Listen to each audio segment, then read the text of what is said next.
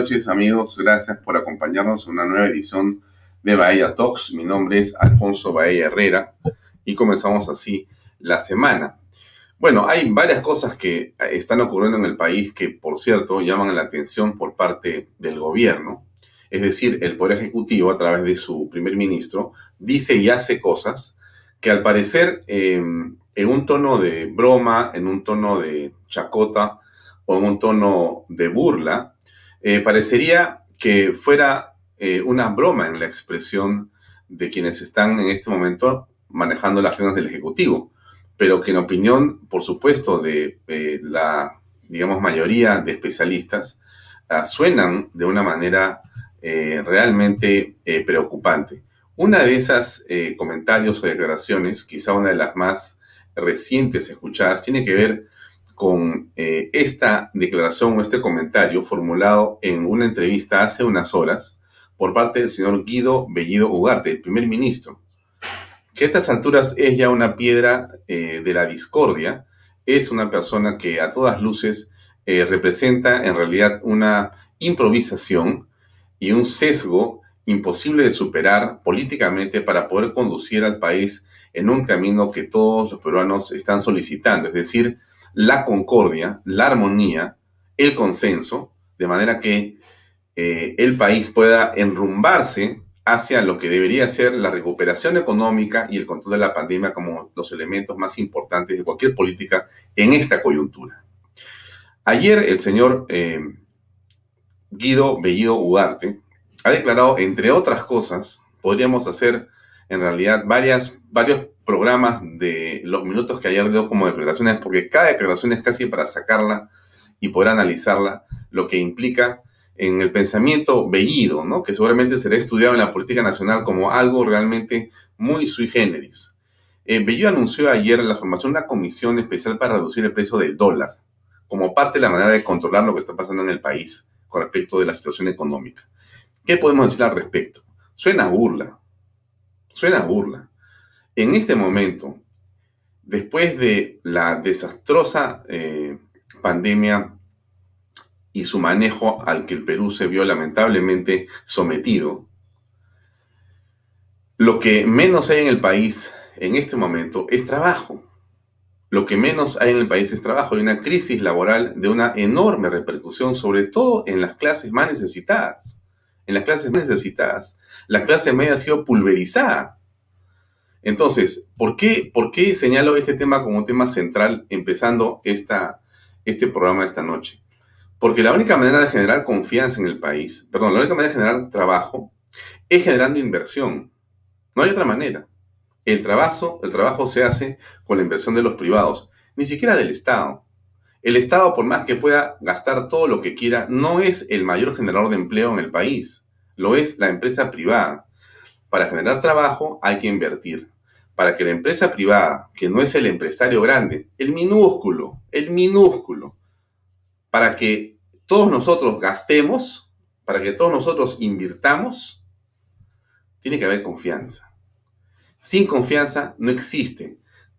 Trabajo es igual, inversión es igual a confianza. Esa ecuación política es indispensable entenderla cuando uno esté en el gobierno, porque así, así funcionan las cosas. Ese es el sentido común de la lógica, no de un economista, no de un hombre así o asá, es la lógica de toda la gente que sabe trabajar. Trabajo igual inversión, igual confianza. Y para que haya confianza no pueden haber peleas. Para que haya confianza no puede existir una persona que sigue repitiendo que el tema central del gobierno es el cambio constitucional a través de una asamblea constituyente. No puede estar diciendo lo que dice ese titular. Vamos a formar una comisión para reducir el precio del dólar. Falta que nos diga que va a nombrar una comisión para que aumente la felicidad de los peruanos, o para que haya más trabajo, o para que haya más confianza, cuando eso tiene que ver con los actos políticos, con el discurso político, con el mensaje político. Bien, lo dejo ahí porque me parece central eh, decir esto al principio. Insisto y no voy a cansar de decirlo. El trabajo es lo que dignifica a las personas. El trabajo dignifica a las personas de una manera eh, fundamental, de una manera esencial. Sin trabajo no hacemos nada. Olvídense de los bonos. Los bonos pueden ser un paliativo. Pueden ser un paliativo, pero el trabajo es lo que dignifica, lo que le da soporte a la economía. El trabajo funciona con inversión. Sin inversión no hay nada. Y la inversión solamente viene con confianza. Sin confianza no existe. Entonces, trabajo igual confianza. Si no lo hacemos así, no vamos a salir donde estamos en este momento. Por cierto que la vacunación es un elemento central que también hay que estar todos comprometidos a que las personas que no lo han hecho todavía se vacunen lo antes posible.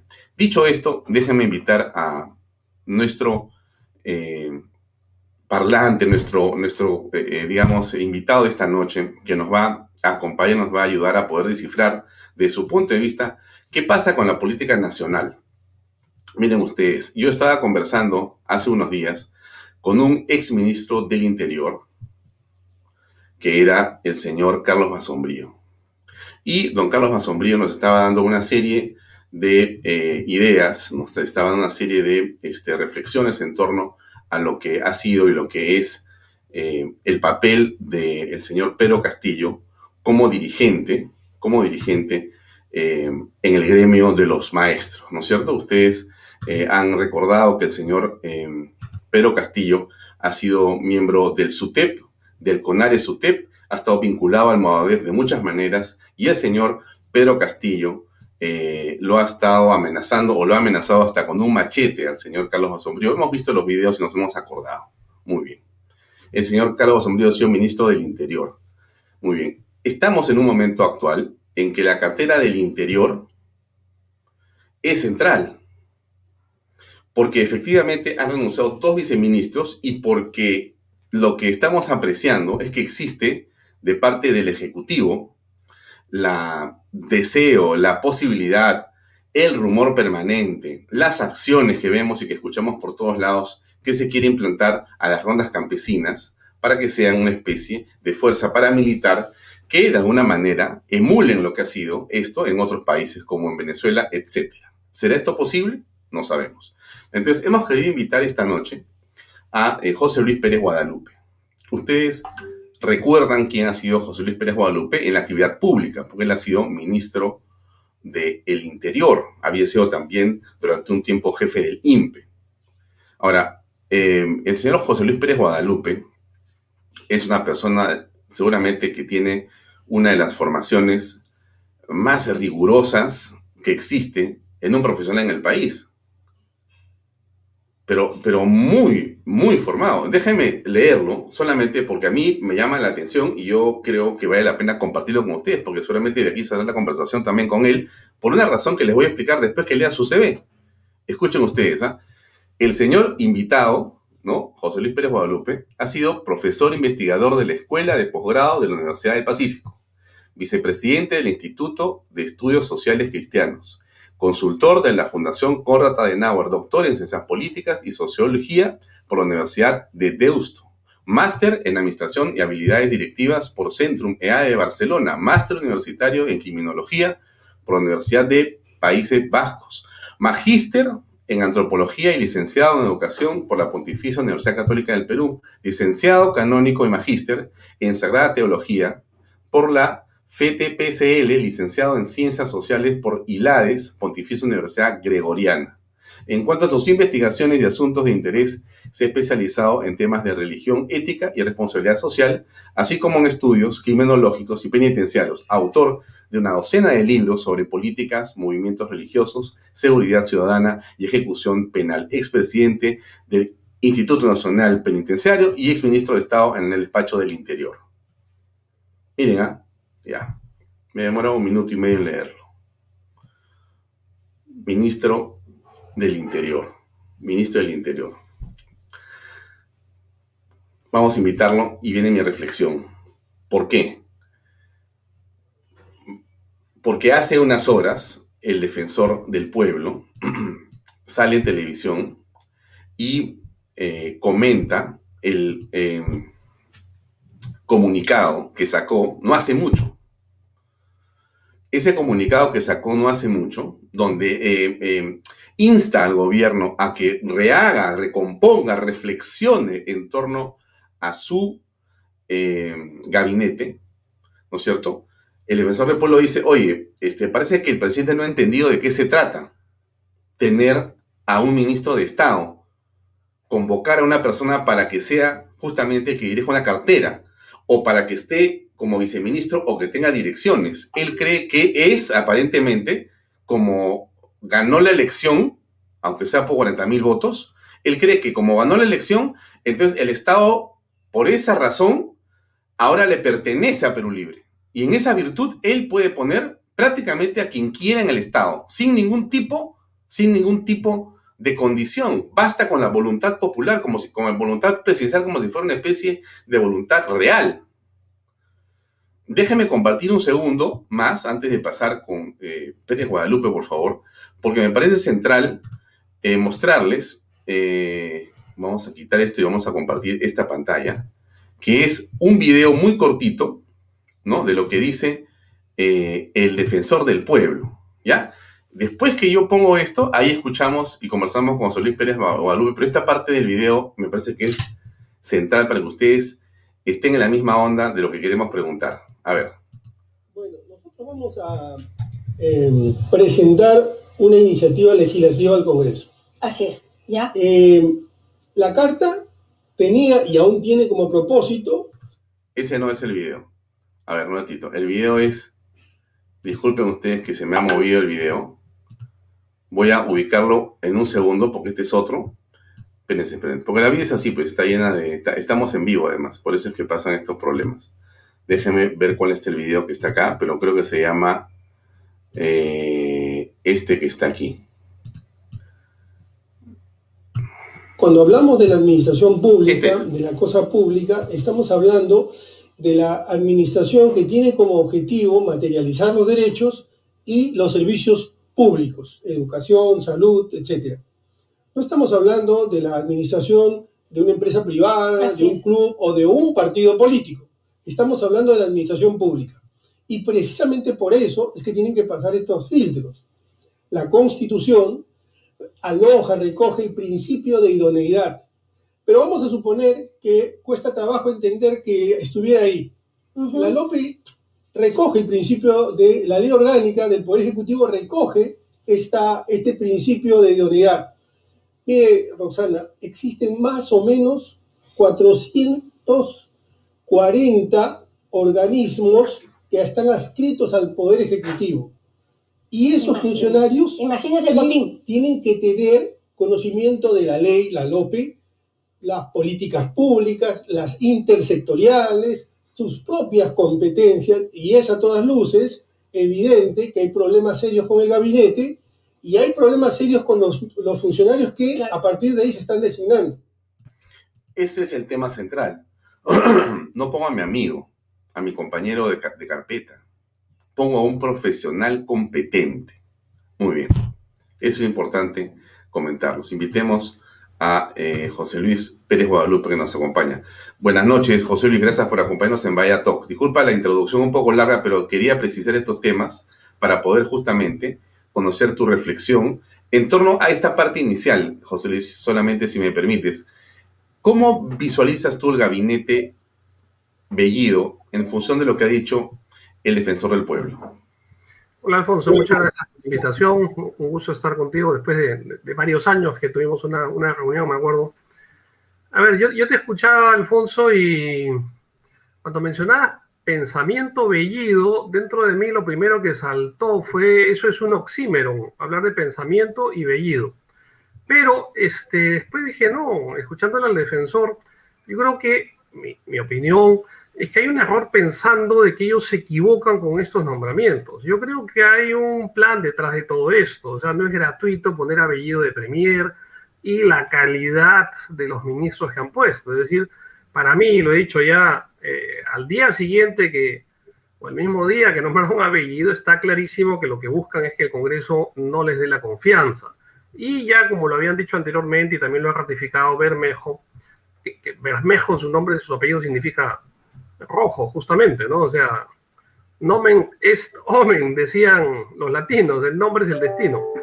Pero entonces él decía, bueno, pues no le gusta este premier, ponemos a otro y si no le gusta, se, chao Congreso. Esa es la, estrategia que ellos tienen. Entonces, yo creo que no hay que pensar que es un error, yo creo que no hay que pensar, vamos a convencerlo al, al pobre profesor que no tiene experiencia. No, yo creo que es estrategia y eh, es la misma estrategia Cerrón y Castillo, por eso que yo hablo de un gobierno cerro-castillista. Esa es mi, modesta opinión para comenzar, mi estimado Alfonso. Eh, bien, José Luis, eh, es de acuerdo, es claro, creo que coincidimos plenamente en el hecho de que estamos frente a que la forma en que ellos ven las cosas es no un error, ni una falta de concepción, sino es un mensaje y es una actitud completa. Esto es lo que yo pienso, esto es lo que yo hago porque es mi plan y así está. De acuerdo. Sin embargo, lo que dice el defensor del pueblo en el segundo video, que fue el primero que puse por error, pero que lo pongo otra vez porque dura un minuto y es importante escucharlo, es que, primero, ¿no? Él dice en el video que hemos escuchado, oye, mira, no se trata eh, de que yo te esté molestando a ti porque tú eres de Perú Libre y no me gusta que ponga gente de tu partido. No, si todos tus eh, este, eh, eh, candidatos a ser ministro de Estado tuvieran el currículum vitae del señor Pérez Guadalupe, por poner un ejemplo, entonces, bueno, califican, pues, tienen una formación académica, tienen una serie de trabajos de investigación realizados, ah, tienen experiencia pública, entonces lo puedes postular y entonces juzgaremos su ejecutoria pública en función de sus resultados. ¿De acuerdo? Pero si no tengo eso, la pregunta es la siguiente, lo que dice el señor Walter Gutiérrez. Oye, ellos van a dar un servicio público. Están dando un servicio, o sea, no están sentados ahí porque ganaron la elección. Perdóname, no es así. José Luis, me equivoco. Entonces, quiero escuchar un segundo. A Walter Gutiérrez, un minuto, y ahí vamos a ver, porque él tiene una iniciativa que viene en camino. Escuchemos qué cosa va a hacer Walter Gutiérrez de lo que estamos nosotros hablando aquí. A ver. Escuchemos. ¿ah? Bueno, nosotros vamos a em, presentar una iniciativa legislativa al Congreso.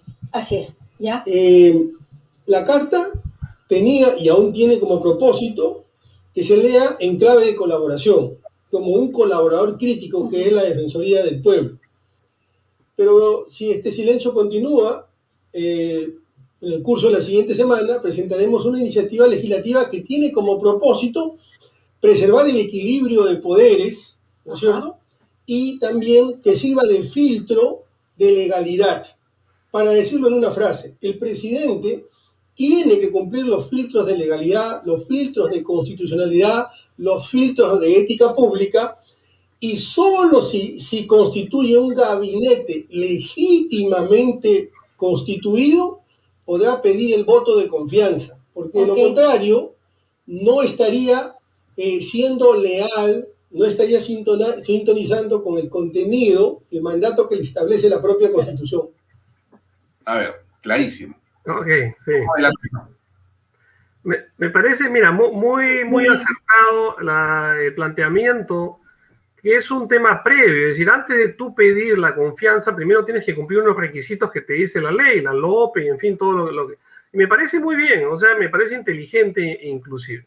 Eh, yo ya he dicho que el, primer acto de corrupción eh, en el Estado es aceptar un cargo para el cual no estás preparado, sea porque no cumple los requisitos formales o sea porque simplemente no tiene las competencias para, el caso. Y esto es lo que vemos ahora. Entonces, ¿lo están haciendo eh, es profesamente? Sí. Ahora, para ser ministro necesitas otro tipo de competencia. Es decir, está bien, primero para asumir un cargo en general tienes que tener esas competencias.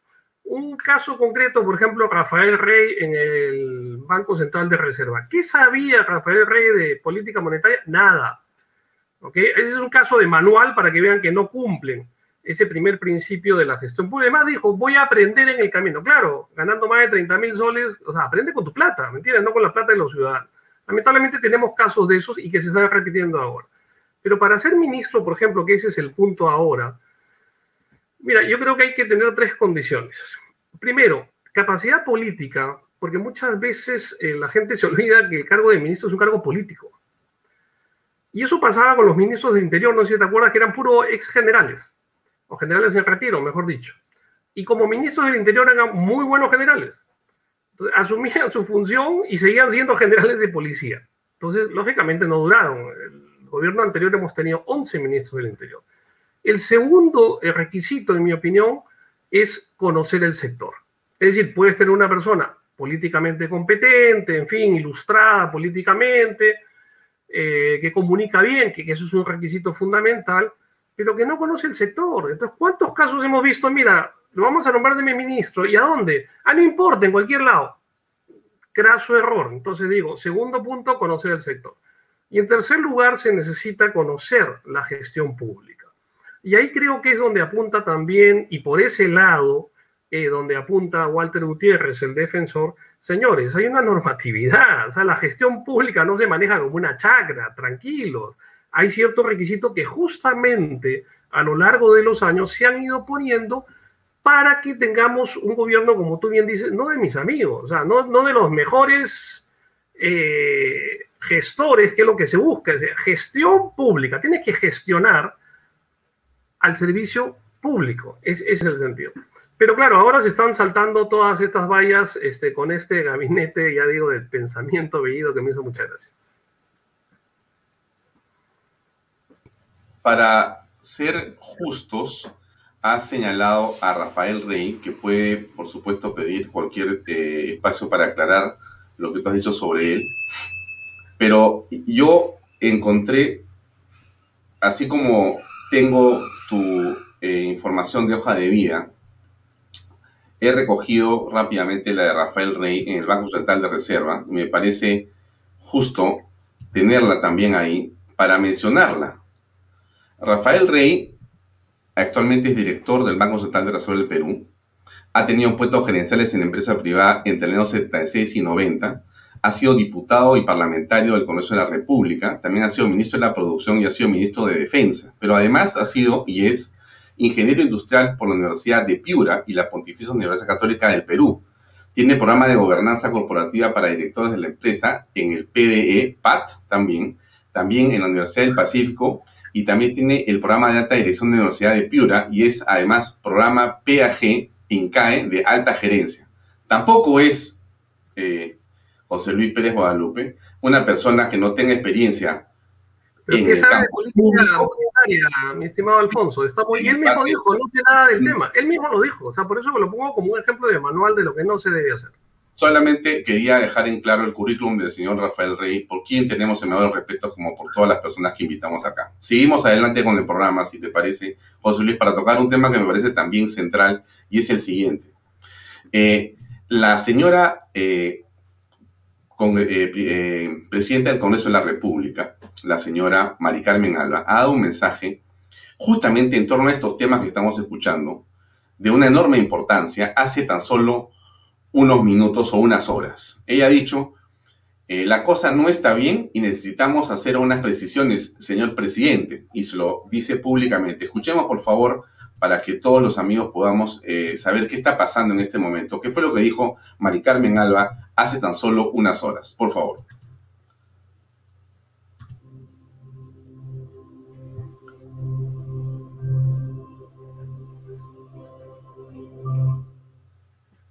Dentro de nuestra vocación democrática expresada en el mensaje al asumir la presidencia del Congreso de la República y con el objetivo de darle estabilidad y gobernabilidad a nuestro país, queremos expresarle al presidente Pedro Castillo los siguientes puntos. Es urgente y fundamental la convocatoria a un Consejo de Estado para que con la participación de las principales autoridades que lo integramos, podamos darle un mensaje de estabilidad al país y garantizarle a nuestro pueblo que el Estado enfrentará los temas urgentes como salud, educación y estabilidad económica para generar trabajo.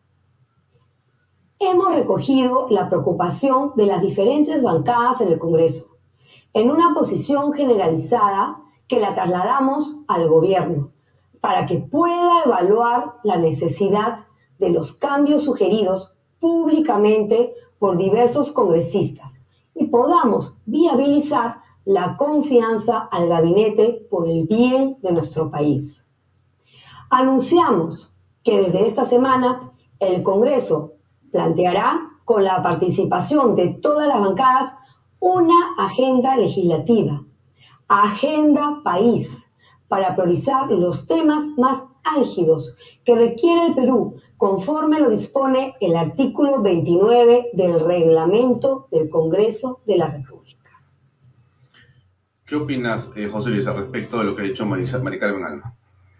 Eh, normalmente los que citaban a Consejo de Estado eran los presidentes, o sea, Ahora Mari Carmen Alba, como presidente del Congreso, un poco que le está haciendo la función del Ejecutivo porque justamente el Ejecutivo no, no está cumpliendo su función. Y ahí vienen los contrapesos famosos, ¿no es cierto? Como tú bien decías, no, no es el gobierno, no es ser un presidente, no, no es ser un rey. Y hay que cumplir los requisitos. Pero también para, para, para mayor abundamiento, como dicen los abogados guachafos, este, te voy a poner otro ejemplo de tu antiguo, tu anterior invitado, que va sombrío, que ahora se rasgan las vestiduras. Claro, dice, no cumple los nombramientos de Bellido. Y me parece totalmente censurable eso, pero tampoco él cuando estuvo ministro eh, cumplió unos requisitos para su jefe de comunicación, Miguel Marín Ibero. Chequéenlo. No tenía un solo título universitario y lo puso de jefe. ¿Por qué? Porque él mismo, Basombrío, cambió los términos de referencia. ¿Ok? El calificador de cargo. Entonces también, lamentablemente, no es la primera vez. O sea, ¿estamos en contra de lo que está haciendo Bellidora? Sí, pero no es la primera vez, por favor. O sea, y hay que, hay que tenerlo claro. E insisto, discúlpame, Rafael Reyes, si no hubiera tenido el apoyo de los 73 congresistas fujimoristas, jamás hubiera llegado a ese puesto. Entonces también expresión política para esos puestos que en mi opinión no tenía competencia. Ojalá que ahora ya la tenga, por lo menos, pero con nuestra plata, ¿no? Eh, regresamos al tema de Mari Carmen Alba. Ella plantea ahora entonces una condición para que se pueda dar y se pueda ejecutar esa confianza y es que se vean los temas previamente que los congresistas están señalando. Es decir, es claro que aquí hay un mensaje, no te vamos a la confianza, sino que vas al gabinete, antes, ¿o no? Ahí tiene que hilar fino y ahí son ya las estrategias políticas de los partidos, sobre todo de oposición, si es que se unen, aunque algunos se van dividiendo inclusive antes de unirse con otros partidos, para ver qué se hace. Está claro el objetivo de, del cerro castillismo de eh, cerrar el Congreso, llamar a su Asamblea Constituyente. La pregunta es, ¿qué puede hacer la oposición democráticamente? Entonces, ¿le das la confianza o no le das? Yo dudo que, que muchos congresistas quieran pasar a la historia con esa mancha de haberle dado la confianza a, este gabinete, ¿no es cierto? Entonces, en el mejor de los casos, lo que podrán hacer es abstenerse. También puedes esperar, ya, no lo vamos a, censurar, pero, digamos, vamos a esperar a que se caigan solos. Lo cual también tiene una lógica eh, muy difícil para el país, porque efectivamente, como tú bien has dicho, si no tienen los cuadros eh, competentes para llevar adelante el Ejecutivo, y desde ya te digo, gobernar es bien difícil, bien difícil. Así como el defensor decía, hay 440 eh, instituciones del Estado. Imagínate cuántos, cuántos gerentes, cuántos ejecutivos necesitas para manejar todo ese monstruo. O sea, necesitas gente competente porque si no, y eso se va a ver dentro de pocas semanas y meses, digamos, en perjuicio de todo el país, que esto no lo va a manejar nadie. La otra alternativa es decir, si me vienes con la pata levantada, yo también levanto la mía te censuro tu gabinete Bellido, y claro, lo que tienes que hacer inmediatamente es este, buscar la vacancia presidencial, no queda otra, porque no vas a esperar a que el otro también, el, segundo gabinete de Nájar, o sea, vamos a ver lo mismo. Entonces, ahí yo creo que tienen que hilar bien fino los partidos a ver cuál es su estrategia. Ya creo que eh, el Cerro Castillismo ya marcó la cancha eh, ya marcó las pautas, ya dio el primer paso, ahora falta a la oposición democrática, centrada ahora en el Congreso, eh, ver cómo responde. Ahora, déjame ver, este hecho de las calificaciones para ser parte de, del aparato público, ¿no? En ciertos cargos que son fundamentales, también ha estado en, digamos, la eh, escritorio del presidente Sagasti, ¿no? Entiendo que ha habido eh, un decreto supremo aprobado en las últimas horas de su mandato, donde se rebaja eh, se hace más sencillo, a veces más amplio, se pide menos eh, eh, años de experiencia, menos calificaciones si son graduados o bachilleres o maestrías o aquí o allá para ciertas personas que trabajan inclusive dentro del propio aparato cercano al presidente, que es de la presidencia del Consejo de Ministros, inclusive dentro de sus áreas pertinentes. O sea que esto suele ser una manera en la que tú has señalado algo del ministro Eva Sombrío, no, no sabemos si eso es, no, no tenemos este, información al respecto, vamos a, a preguntarle a él en todo caso, pero esto sí es algo que, Te paso el nombramiento y lo puedes googlear a ver si en su SUNEDU tiene algún título universitario este señor. Nada más, ahí está, bueno. Ahí, ahí lo puedes estudiar, perfecto. Esta es la ley número 29.806 que regula la contratación de personal altamente calificado en el sector público y dicta otras disposiciones aprobadas por el decreto supremo y aquí está efectivamente que eh, se han hecho unas modificaciones unas modificaciones importantes. El 26 de julio creo que es, ¿no? Esta de, que mencionas. Esta que está aquí, eh, efectivamente, es de los últimos días. Es dado el 17 del mes de julio del año 2021. Diez días antes que se vaya el presidente. Eh, entonces, se hace ese tipo de modificaciones. Parece ser una costumbre, ¿o no? Yo creo que no. Más bien la costumbre ha ido en sentido contrario es decir, porque la gente, hay los famosos cargos de confianza, ¿no es cierto? Sí, pues, pero para nombrar cargos de confianza también tienen requisitos. O sea, ahora, como tú decías, ha rebajado los requisitos, según lo que tengo entendido, los eliminó los requisitos, simplemente es la potestad del, del, del presidente o del premier para nombrar a, su secretario general. Entonces ya decía que la tendencia es al contrario. Yo me acuerdo cuando asumí Interior, este, había un buen comunicador que lo quise llevar conmigo este, ya, perfecto, todo muy bien, y al final me dijo, mira, no tengo el título. Entonces revisamos el, los términos de referencia y decía título eh, mínimo, y si no maestría. Le dije, mira, me da muchísima pena, de lo más competente, pero no cumple ese requisito formal. Entonces no solamente hay que serlo, sino parecerlo. Y lo, lo más, este, digamos, ridículo sería cambiarle los términos para, de referencia para él. Entonces, esa conducta, esa actitud, esa costumbre de, de poner a dedo los... la ley es para mí, yo soy la ley, y si yo entro la cambio. Yo creo que la tendencia en los últimos años ha sido distinta, ha sido al contrario, por eso que me llama la atención, y quizás el presidente Sagasti podría explicarlo, eh, podría explicar por qué dio esa norma que me llama la atención muchísimo tanto, tanto como a ti, y aparte de cuando ya se va, o sea, ¿a quién le quería dejar las cosas al, al siguiente? Yo creo que es mala política rebajar condiciones. Si la subes me parece muy bien. Creo que hay que subir la exigencia, la idoneidad, más aún si son trabajadores públicos que son trabajadores para el público. Mm. Ahora, hablemos un poco de la cartera en la que tú has estado y que seguramente tienes comentarios puntuales que hacer con relación a lo que está ocurriendo ahora. ¿Cómo aprecias lo que sucede con el ministro Carrasco en este momento? ¿Cuál es tu lectura general? Yo he conocido a Carrasco por, por cuestión de trabajo cuando estuve en el INPE, después en el Ministerio Interior, y la impresión que yo tengo de él es que era un buen fiscal. Y creo que la imagen que todos tenían de él es que era un buen fiscal, y creo que en eso hay consenso. Pero eh, mi impresión hasta ahora es que hemos perdido un buen fiscal y no, no hemos ganado un buen ministro.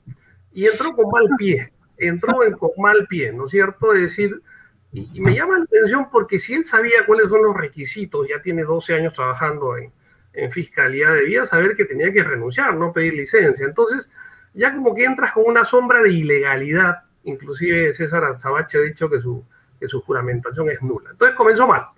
Pero si a esto le agregamos el tema de, de las rondas campesinas, ya la cosa se complica más, ¿no es cierto? Este, si a esto le agregamos que le han, según me han informado, reducido la asignación de, de gasolina a los patrulleros, entonces tú dices, a ver, le reduces gasolina para qué? Para que patrullen menos y quieres llamar a los ronderos a que sustituyan a la policía.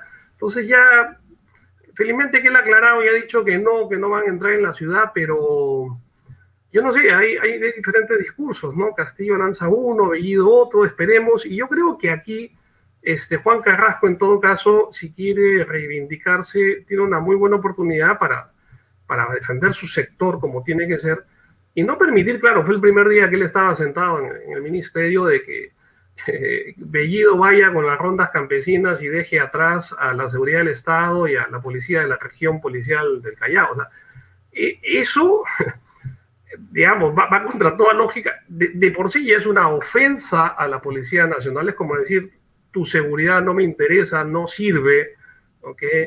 Eh, y también puede tener consecuencias serias. Imagínate que le pasaba algo ahí, ¿quién era el responsable? El responsable formal es la policía que tiene la obligación de darle la seguridad, pero ahí yo espero que el, general jefe de la región policial de Cusco haya tenido que dejar por escrito eh, y manifestar que el Premier se rehusó, cosa que yo no sé si eso es posible, porque yo también quise librarme de algún tipo de seguridad cuando estaba el ministro y no pude. Y, y entiendo las razones, es la labor justamente de la policía, es decir, eso, pero aquí, y ahí vemos Bellido fue a hacer su show, ¿no es cierto?, en las bambas, o sea, era, gracioso porque ahora él, iba de bombero cuando unos meses atrás era el mayor incendiario. Entonces, en la edad de Salvador, mira cómo arregló el, conflicto en, en dos patadas. No ha arreglado nada. Ha postergado el tema dos meses y creo, Alfonso, que todos debemos estar atentos a ver qué solución, entre comillas, solución va a dar. O sea, no, no, no, hay, que, no hay que dejarlo allá, se acabó el conflicto, ya liberaron las vías. A mí me huele mal eh, e, esa, esa actitud. Pero bueno, volviendo a Carrasco, yo creo que complicado su ingreso, es una buena persona, esperemos que salga adelante por el bien del país, pero no sé si dure mucho. Claro, mira, esto es el editorial de hoy día del comercio, que tiene ahí un párrafo central que vale la pena repasar y comentar la renuncia de los dos viceministros del Interior el sábado, da cuenta de la ambición del gobierno por copar cada rincón del Estado. Ese es el pensamiento del comercio. No siempre tiene que ser correcto, pero es lo que piensa el comercio. Una parte de la opinión pública cree que hay una ambición para ocupar cargos que tienen que ver con la designación finalmente de los representantes del gobierno en todo el país. ¿Tú ves ahí una intencionalidad de Carrasco o del presidente Pedro Castillo, a través de Bellido y a través de Carrasco? ¿O esto es demasiado pensar en eso?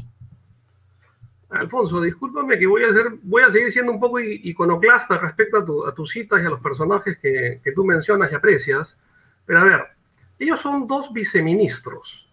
Lo normal es cuando entra un ministro, los cargos de confianza, los viceministros, los directores, presentan su carta de renuncia inmediatamente. O sea, es lo normal. Y es más, si entra un gobierno, esos viceministros han tenido que ir.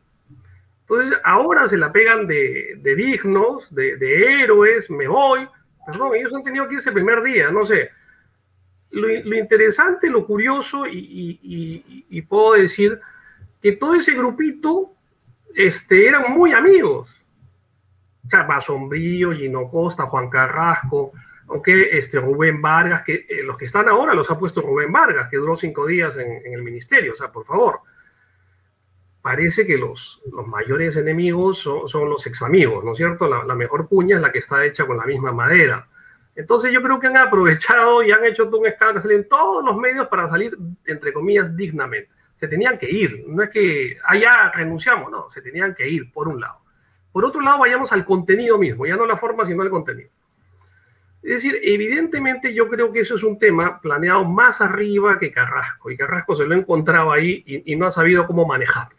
O sea, de hecho, por lo menos para nombrar al director de gobierno interior, por lo menos, por lo menos que cumplan los requisitos formales. Que parece que en este caso este, ni siquiera los cumplía. Pero así los cumpliese, eh, el gobierno interior, en mi opinión, es una figura que ya no debería existir. Es más, cuando yo estuve de ministro y llegué y me enteré un poquito de qué se trataba el presidente, dije, presidente, ¿para qué tenemos esto? O sea, ya, ya no tiene sentido. ¿Por qué? Porque ya hay gobiernos regionales. Es más, antes, si te acuerdas, se llamaban gobernadores. Pero como después se crearon los, gobernadores que antes se llamaban presidentes regionales, ¿te acuerdas que habían presidentes por todos lados? Y se volvieron a llamar gobernadores, ellos tuvieron que llamarse prefectos y subprefectos. ¿Ok? Que hay como 2.000 en, en, el Perú. Es, es, una función, porque esa era la idea, era que del gobierno central, del Ejecutivo, sean la voz, los portavoces, que trajeran los temas de, de, todo el país, pero ya con los gobiernos regionales y muchas facultades delegadas, en todo caso, a los gobiernos regionales, ya creo que carece de sentido. Y además, este, no es eh, nada, ningún secreto eh, decir que eso se aprovechaba mucho para pagar favores políticos en las regiones, porque tienen sueldo, tienen presupuesto, alquilan a veces oficinas, tienen camionetas. Entonces, este, si esto va de la mano con lo que ha dicho el mismo Cerrón, que quien ha ganado las elecciones no es Castillo, sino el partido, esto puede ser claramente utilizado como una herramienta política del partido, ni siquiera del presidente, sino del partido.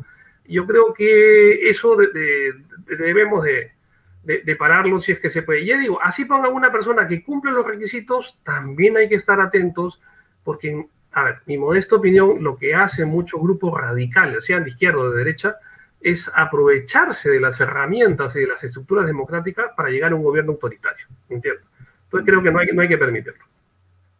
Vamos a hacer una brevísima pausa de unos segundos y continuamos con esta entrevista. José Luis, permíteme, por favor. Por supuesto, gracias. Bien, amigos, si ustedes eh, quieren sentir una frescura en el paladar, tu bar de cervezas premium donde estés. Premium Beers Authority, pedidos al 983-386-441 o síguenos o síguelos en Facebook. Y cuando llames por teléfono, no te olvides de decir la palabra Bahía Talks para que obtengas un premio. Bueno, a ver, eh, José Luis, entonces, tú a estas alturas podrías calificar la gestión del ministro Carrasco o es demasiado pronto aún? Mira, como dice el dicho, no hay una segunda oportunidad para una primera buena impresión y él ha perdido esa primera oportunidad. en una semana o diez días, la verdad es que lo único que ha hecho es defenderse, no ha, no ha habido posibilidad de hacer algo. Y, en primer lugar, ¿se va a quedar o, no se va a quedar? Es decir, este, esa es la primera pregunta. Eh, calificar lo que ha hecho, bueno, es que todavía ni siquiera ha nombrado viceministros, eh, los primeros nombramientos de este señor, este, Grover Mamani, fallido, eh, no dice mucho de él. El tema policial es todo, un, es todo un temón, digamos, igual que la inseguridad ciudadana, que es lo que debería ser la, la prioridad de él, gestionar la Policía Nacional todavía ni se menciona. Tienes el tema de, la, de las rondas campesinas que se ha venido así como un piedrón en la cabeza, este, que él ni lo pensaba, entonces te, te distrae totalmente tu gestión. A ver, creo que no ha tenido ni tiempo para sentarse en la oficina, ya tenía 80 problemas que, que todavía no sabe cómo resolver del todo. Entonces, evaluarla, como tú dices, este, o calificar su, su, gestión, creo que es, este, no sé si pronto, pero muy, muy prematuro, porque todavía no lo hemos visto en la cancha, ¿no? Claro, pero ¿qué eh, espacio tiene para poder maniobrar? ¿Por dónde debería ir una salida o qué tipo de acción debería tomar? Porque has señalado tú algunas eh, opiniones de, juristas, pero de hecho está la sensación de que su nombramiento es nulo y que la acción como ministro de Estado es nula por esta superposición o por esta incompatibilidad legal que existe entre que él sea ministro de Estado y sea fiscal eh, al mismo tiempo, cosa que aparentemente habría ocurrido. Entonces ahí nomás se produjo una situación frente a la cual es difícil es de superar así nomás el tema, con voluntad. Eh, ya, pero nuevamente, pues, ¿cómo sale este problema y cómo, cómo se plantea un escenario del interior que sea eh, adecuado para el país en este momento? A ver, él ya quemó sus naves porque ya no es fiscal. Este, tiene que plantearse si quiere ser medio ministro o ex ministro o ser un ministro en verdad.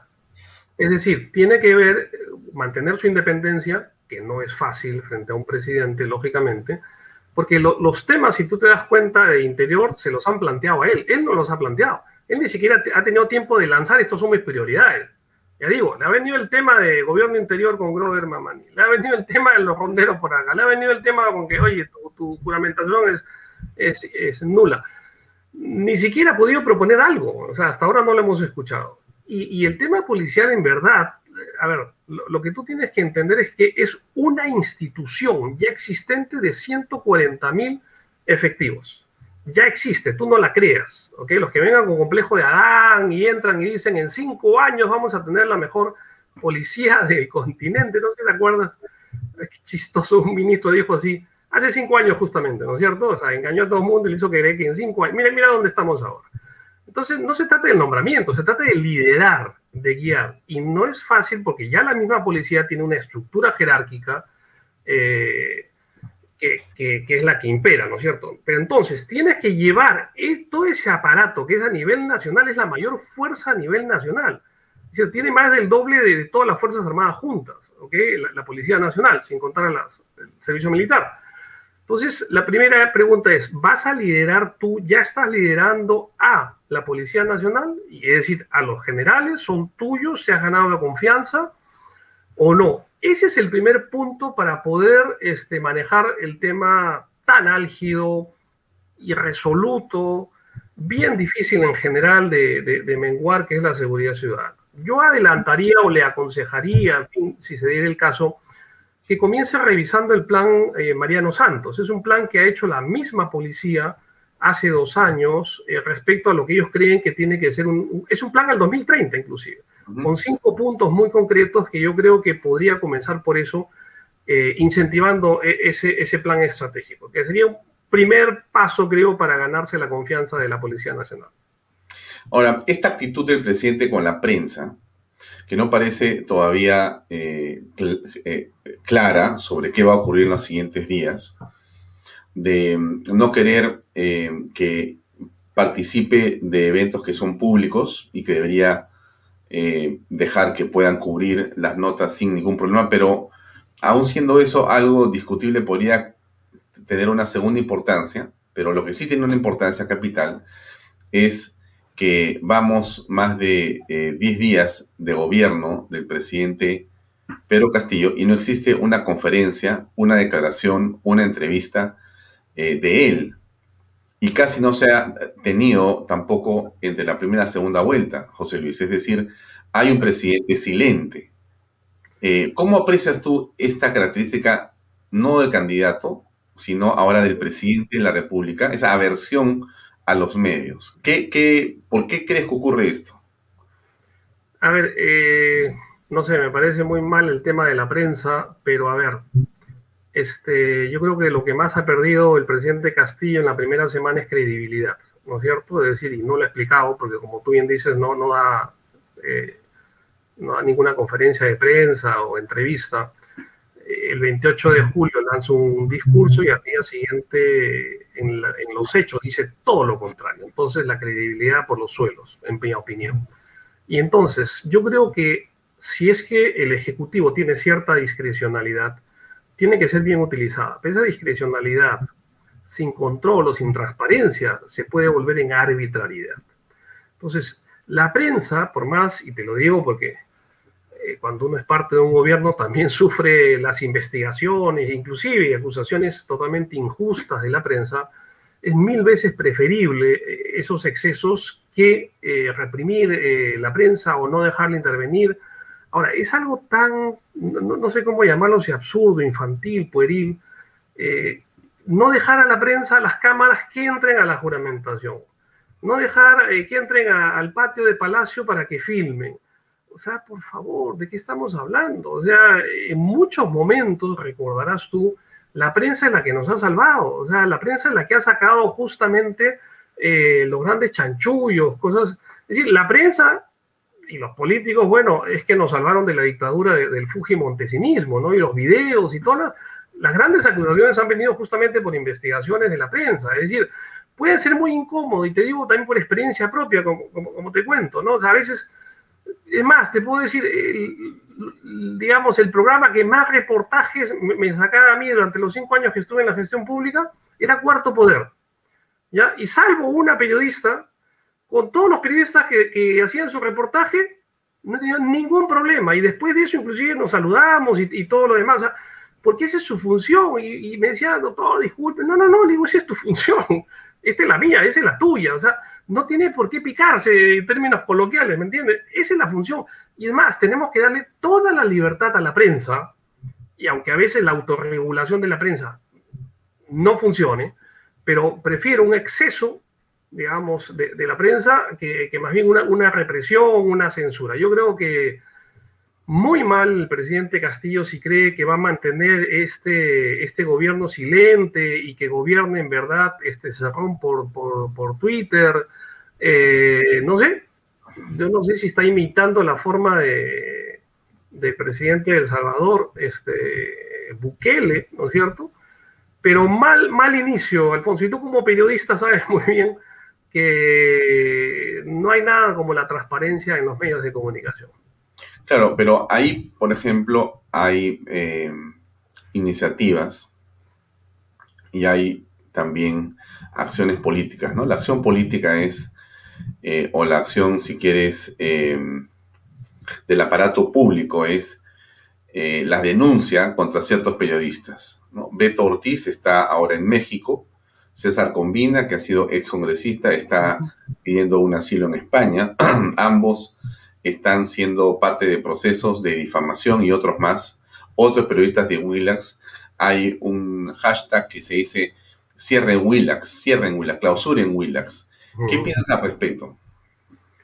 Mira, yo te acabo de decir que yo prefiero pecar en la prensa, peque por exceso que por defecto en, la actitud de un gobierno, ¿no es cierto? Este, cada uno tiene que asumir las cosas que dice y en general. Eh, yo no veo Willax, te digo sinceramente, alguna que otra vez este, lo he visto, por ejemplo, a Carlos Paredes cuando hizo la denuncia de la vacunación de, de Vizcarra y cosas muy puntuales, pero en general no veo, no veo Willax. Entonces, escucho mucho de eso, sí, de lo que sale en Willax y de las exageraciones o qué sé yo. Bueno, el mismo congresista Bustamante, o sea, donde dio sus declaraciones de acuerdo hablando de que mejor es tomar pichi o, agüita que, ponerse la vacuna, mira el daño que ha ocasionado. Es yo creo que también sacar información no contrastada eh, es un daño, pero llegar, digamos, a criminalizar la libertad de expresión es, es otra cosa. No sé, yo creo que habría que analizar este, más cada caso. Creo que es el único, el único caso, el que tú mencionas es, es Williams. No sé si hay, si hay otros más y esperemos que no haya otros más, ¿no? No, claro, lo que está ocurriendo es que eh, eso de criminalizar la opinión de los periodistas o los errores de los periodistas o la difamación en la que pueden incurrir o no personas diversas, eh, de alguna manera desde el Ejecutivo, desde el poder político, lo que genera es un mensaje. ¿no? Así se ejecute o no, es decir, basta que se entable una acción de carácter eh, penal para que se envíe un mensaje a todos, ¿no? El primero que habla ya saben cuál es la condición, ya saben lo que va a ocurrir y si se tiene al Estado, podría caerse en la tentación de presionar desde la SUNAT o presionar desde los anunciadores a un medio de comunicación. Podría haber esa tentación y sería fatal, ¿no es cierto? ¿O no? Pero a ver, a ver, a ver, lo que tú me has mencionado es el Poder Judicial, o, al menos la no, no es el Ejecutivo.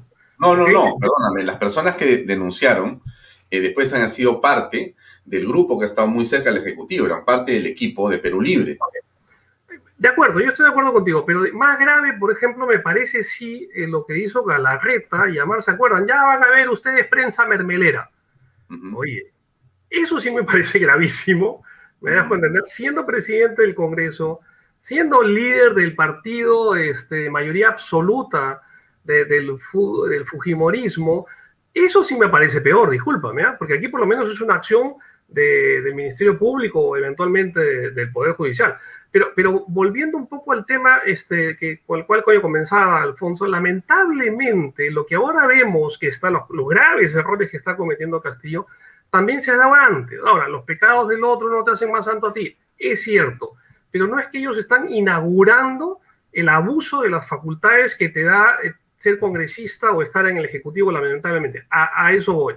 Entonces, yo creo que, bueno, tiene que estar el suelo parejo para todos. No es porque piensan igual que yo, entonces sí se les permite, pero como ahora estos no piensan igual que yo, no, no hay que permitírselo. No, no hay que permitirlo a nadie en general. Y creo que las libertades y la democracia y la constitución es los que mantiene a, todo, eh, a todos nosotros con, con igualdad de derechos y deberes en este país. El 28 de julio el presidente de la República se refirió a que eh, se iba a reestructurar el gasto del Estado en los medios privados, se iba a suprimir los que están aparentemente en la capital y van a dirigirse más hacia las provincias y los medios virtuales. Eh, ¿Cómo ves esta, esta propuesta del presidente Pedro Castillo? Eh, bien interesante porque tenemos que recordar la ley Mulder, que le quitó el presupuesto a todos los medios, ni, ni privados, ni, ni, ni, ni de la capital ni de provincia. Se acabó. ¿Y qué resultó? Inconstitucional. Me, me dejo entender, toda referencia que se está haciendo este gobierno, repito, censurable, también tenemos un caso anterior, o sea, la realidad se repite, el, el déjà vu lamentable es, es fatal. Ahora, que diversifiquen a los medios para llegar a más a la población no me parece mal, pero... para, para, para, comentar un minuto, lo de Mulder no era suprimir, era regular. Era regular. Lo que pasa, este, José Luis, es que si tú entras un poco en el detalle de, esa, de ese tema, no existe regulación. En la actualidad es la sola voluntad de la presidencia del Consejo de Ministros sin ningún tipo de parámetro. Te dicen el rating. ¿Qué rating? Ninguno, tampoco, es esa discreción, la discreción. Ellos ponen aquí o allá. Pero se suspendió la propaganda del Estado durante meses, si, si recordarás. Claro, porque se iba a regular y no pasó nada con nadie, pues nadie dejó de informarse. Pero, en fin, no vamos a hablar de la ley Mulder. Lo que me refería básicamente, más que la ley Mulder, era el tema de decir, bueno, ahora yo no te voy a dar a ti información, no te voy a dar dinero. ¿Cómo, cómo desde el Estado, cómo ves esa, esa situación? ¿Cómo ves esa relación? ¿Se está generando ahí un espacio? ¿Te parece justo que se regule de otra manera o no? Lo, que pasa es que la justicia, como dice la definición, es darle a cada uno lo suyo, ¿no? es su. Pero, es decir, ¿quién determina qué cosa es lo suyo? O sea, ¿y a quién le das? Creo que hay que darle a todos y en la, en la medida que sean en verdad medios que sirvan para el fin del Estado, es decir, llegar a la población. Entonces, en el contexto actual, cambiar ese tipo de cosas, lógicamente te lleva a la sospecha. ¿Qué cosa es lo que quieres hacer con ese dinero? Oye, ¿es Lima versus provincia? ¿Es rural versus ciudad? ¿Es izquierda versus derecho? ¿Es pobre versus rico? O sea, estos, estos clivajes un poco forzados muchas veces eh, nos llevan a pensar qué cosa es lo que busca. Claro, en, en provincia, porque se supone que en Lima no te dieron los votos y en provincia sí si esa es la lógica perversa que, está detrás, lógicamente es censurable. Pero ya digo, hay que darle a todos. Yo creo que hay, ese, ese prurito de, ser este Adán o Mesías, ¿no es cierto? Ahora ya llega el Estado y el Estado es mío y el dinero es mío. Mira, sea de izquierda, de derecha, de arriba, de abajo, no, no importa el color del partido político, yo creo que a la larga y a la corta hace muchísimo daño a lo que es una gestión democrática. Entonces, es tan censurable esto como a otros tipos de, apropiaciones de, los mm. dineros del Estado. Sí, bueno, mira, me, me, da, el tema que estamos tocando me da pie para ir cerrando ya el programa. Nos queda un minuto y medio, dos minutos nada más. Te agradezco mucho, José Luis, por tu no, tiempo. Me ha pasado volando, además, gracias. Sí, sí, sí, y nos ha quedado 20 temas ahí, porque bueno, en fin. Pero nosotros hemos hecho una alianza con Expreso, Expreso TV, el, diario Expreso, y este programa eh, también se está transmitiendo por las redes sociales de Expreso y por Expreso TV.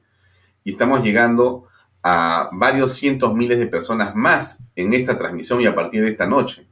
Igual los días domingos tenemos otra alianza con PBO Radio y estamos también por radio FM 91.9, PBO Radio, saliendo por radio en las emisiones de Bahía Talks. O sea que nos estamos también expandiendo y no estamos buscando presupuesto público, estamos buscando presupuesto privado más bien, así que acuérdense, tenemos también nuevos auspiciadores la próxima semana, pero vamos avanzando, que es de lo que se trata en la vida. Así, es, y cada uno se busca lo suyo, Alfonso. creo que el trabajo mismo de uno es eh, la mejor propaganda. yo no, me quejo, yo no me quejo jamás, solamente trabajo, eso es lo importante. Como dice Dios, haz lo tuyo, ya vendrá ya te vendrá, ya te caerá algo. Gracias, José Luis, muy amable por tu tiempo y por tus declaraciones. Muchas gracias a ti, Alfonso, por la invitación, por la entrevista y hasta cualquier momento. Con mucho gusto. Un abrazo. Gracias, muy amable. Gracias, permiso. Bien, amigos, era José Luis Pérez Guadalupe que nos acompañó esta noche. Nosotros nos despedimos hasta mañana a las 7 en punto en otra edición de Bahía Talks. Recuerden, estamos ahora saliendo a través de las redes sociales de Expreso y Expreso Televisión y también los domingos a través de PBO Radio. No me eh, despido sin antes hablarles de nuestro auspiciador. Ahí está. Premium Beers Authority, tu cerveza tu bar de cervezas premium donde estés. Pedidos 983-386-441. Síganos en las redes sociales Facebook e Instagram y no se olvide de decir Bahía Talks para que les den un buen regalo. Muchas gracias. Gracias por acompañarnos, gracias por sus comentarios y nos vemos el día de mañana 7 en punto. Permiso y muy buenas noches.